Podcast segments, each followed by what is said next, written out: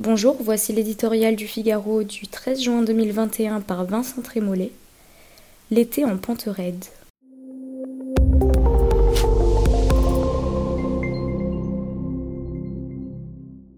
Mobilisation immédiate. Certes, une vague arrive, mais nous avons désormais une digue, un atout maître qui change tout, le vaccin.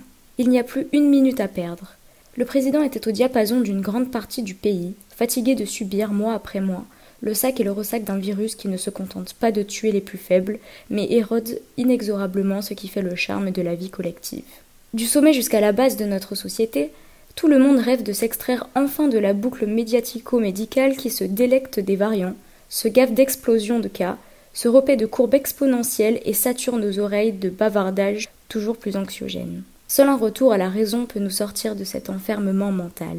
Les passions, celles qui animent les antivax comme celles qui possèdent les prophètes de l'épidémie éternelle, dérèglent lentement mais sûrement nos esprits.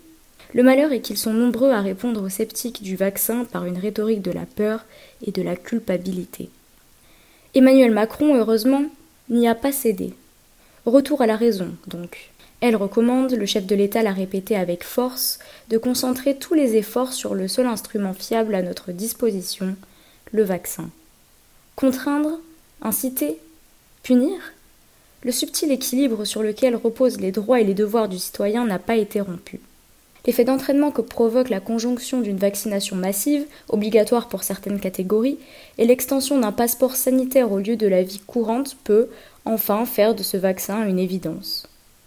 C'est raide mais indispensable et parfaitement logique. Deux conditions pour y parvenir. Que les Français jouent le jeu en profitant sans attendre des millions de doses disponibles, que les préfets comme les autorités sanitaires n'ouvrent pas à la première hausse du taux d'incidence le parapluie de l'absurdistan.